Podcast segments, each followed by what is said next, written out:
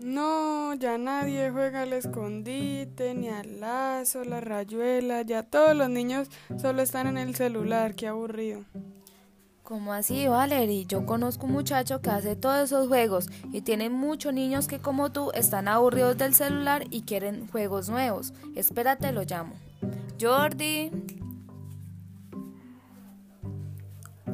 Hola niñas, mi nombre es Jordi Palomino, monitor de juegos tradicionales del proyecto de Red Monitores Culturales y en conjunto de nuestro operador Recrea Valle llevaremos a todos los niños, niñas, adolescentes y jóvenes de nuestra ciudad y ciudades vecinas a compartir unos encuentros sincrónicos donde realizaremos muchos juegos que sé que les gustará. Conéctate y aprende con nosotros, te aseguro que te vas a divertir, Valerie.